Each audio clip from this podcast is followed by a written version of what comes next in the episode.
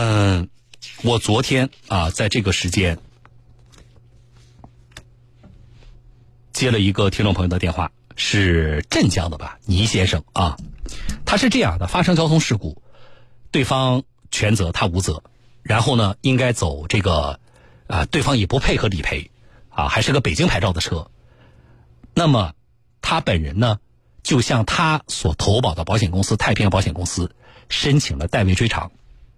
就是说，对方不赔，而且对方关键是，对方只有交强险，没有商业险。那也就是说，对方保险公司哪怕配合，也就能赔你两千块钱。他车损一万六，我没记错的话，那么剩下一万四呢，要对方的那个车主自己赔。可是对方人在哪儿呢？他都不知道，他怎么找对方赔偿啊？于是啊，我们教过给大家，我说找不到人的情况下怎么办？找你自己的保险公司走代位追偿这个程序。然后呢，我们这个听众朋友倪先生呢，就。按照我们教的去找了他投保的保险公司太平洋保险，要走代位追偿的程序，但是遇到了阻力啊！当天跟他发生交通事故的那个驾驶人不是车主，所以呢，交警在那个事故责任认定书上不登记双方的那个资料吗？车牌号啊和那个呃驾驶证号啊，登记的是当天的肇事的司机，不是车主的。驾驶证或身份证号，于是呢，我们这个听众朋友拿着现有的这个资料啊，去太平洋保险公司去走代位追偿程序的时候，然后太平洋保险公司告诉他不能走，为什么呢？说你得要到对方车主的身份证，我们才能给你走。可是对方的这个车主。都没有出现，啊，他说他跟我说，他说我去找交警查，我说交警是不会给你查的，啊，果然，啊，这个不是说交警不会查，交警没道理，交警是没有这个权利去给你查另外一个跟事故没有直接关系的人的信息的，啊，事故双方信息交警都已经包括行驶证，交警这些信息已经提供给你了，交警的责任工作就做完了，所以要不到。啊，要不到呢，呃，他就没法走代位追偿。好了，我们的分析是这样的：昨天我教大家，太平洋保险公司的要求是无理的，是无理的啊！这件事情接下来走完代位追偿，这一万六由太平洋赔给了我们这位听众倪先生这位车主之后，那么太平洋要去找对方的是是是是哪个保险公司？对方？是什么？中华，呃，是是我忘了是哪个保险公司，啊，就是太平洋要去找对方保险公司，先把交强险赔付的两千块钱要回来，剩下一万四，太平洋要去找对方的车主，去把剩下的那一万四要回来，啊，是一万四要回来，这是太平洋要做的工作。那么怎么去知道对方车主的信息啊？张三还是李四？车牌号是啊？这个身份证号是多少？这个请太平洋你们自己去查。你们应该把一万六，啊，这个顺利的赔给我们的这位车主，然后你们自己去，你们有法务啊，对方有交强险的信息啊，你去查对方的交强险保单，就能够查到对方是张三还是李四，身份证号是多少啊？这是你们在后续追偿的过程当中，太平洋公司、太平洋保险你们自己去做的事儿，你不能够把它转移了。啊！要求你们法务应该干的事儿，现在要求我们车主去干。我们车主到哪去查人家的对方车主的信息啊？所以我们认为这个是没有道理的啊！编辑告诉我，对方是中华联合保险。所以这点，请我们的听众朋友，大家自己记住啊！你只要提供了对方的行驶证的信息、车辆行驶证的信息以及。事故责任认定书就可以了。事故责任认定书上有对方的这个驾驶证号啊，驾驶证号就是身份证号啊。昨天好多听众朋友说啊，今天才知道啊，驾驶证号就是身份证号。对，这是一个。然后那个上面一定有对方车牌号，这些信息只要有就可以了，你就可以申请代为追偿。保险公司让你提供其他资料，你就可以强硬的，这个是可以强硬了。啊，因为在你知道的情况下，你这回你可以强硬的告诉保险公司，这些应该是由你们保险公司来做的，你不能转嫁给我。接下来说，今天我们找了，昨天我不是打了客服了吗？太平洋保险今天给我们回电话了，啊，了解了情况，我们的态度非常明确。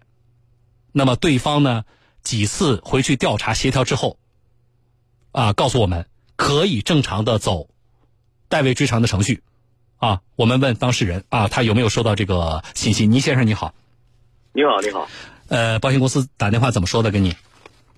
呃，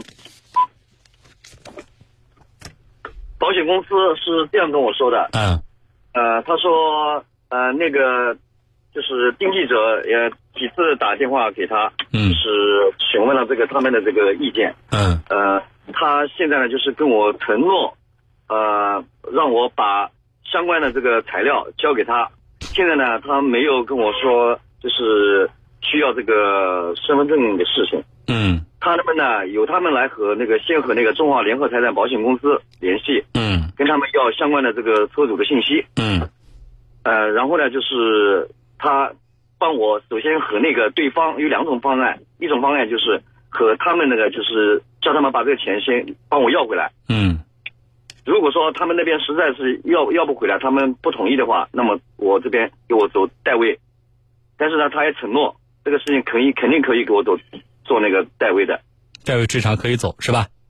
对，啊，好。然后呢，他又把那个相关的一些就是走代位的一些材料，嗯我公司的这个申请，嗯包括就是这个债权的转让，嗯嗯、材料他叫我填好了之后盖了公章交给他。嗯，好，你就正常的配合他就可以了，好不好？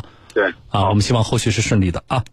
好好，非常感谢，啊，不谢幸亏有你们。啊，不谢不谢不谢。本来这个事情就是应该顺利的，不都不应该闹到省级媒体上来，就应该给你办的一个事情，啊，非得非得拖，然后为难我们的这个投保人，这是最可恶的地方。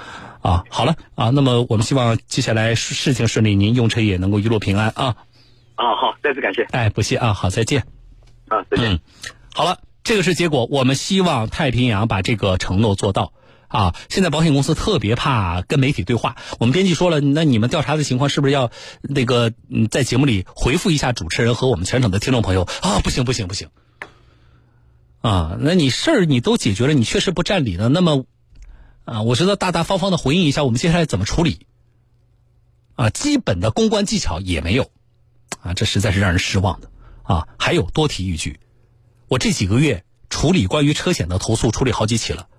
太平洋，你们太平洋保险啊，太平洋车险是吧？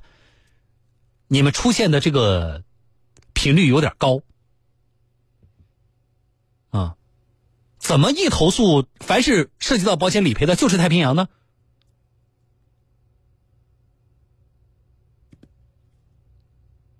而且涉及到几个城市。